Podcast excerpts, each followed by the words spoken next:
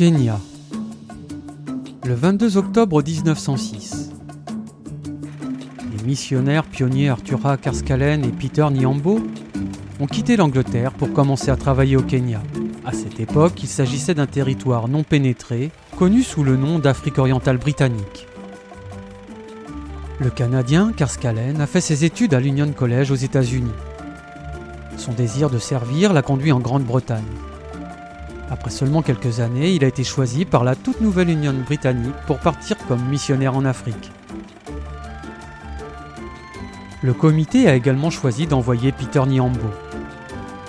Originaire du Malawi, Peter avait étudié en Angleterre au Domcombe Hall College, devenu plus tard le Newbold College.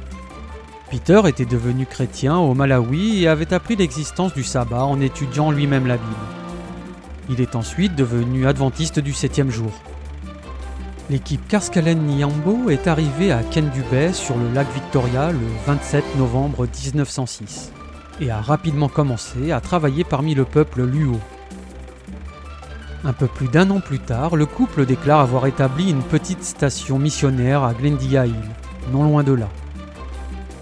Bientôt, d'autres missionnaires ont commencé à arriver pour aider au travail de la mission Glendia. Peter Nyambo est retourné au Malawi. Le 21 mai 1911, les premiers croyants de l'UO ont été baptisés. Dieu a béni son œuvre au Kenya. Merci à ces missionnaires pionniers qui ont regardé au-delà de leur propre horizon vers des territoires bien éloignés, non encore atteints. Et merci à ces Kenyans qui ont également répondu à l'appel de la mission. Aujourd'hui, le Kenya compte plus d'un million d'adventistes du septième jour, qui pratiquent leur culte au sein de plus de 10 000 églises et entreprises. Une personne sur 49 est adventiste du septième jour.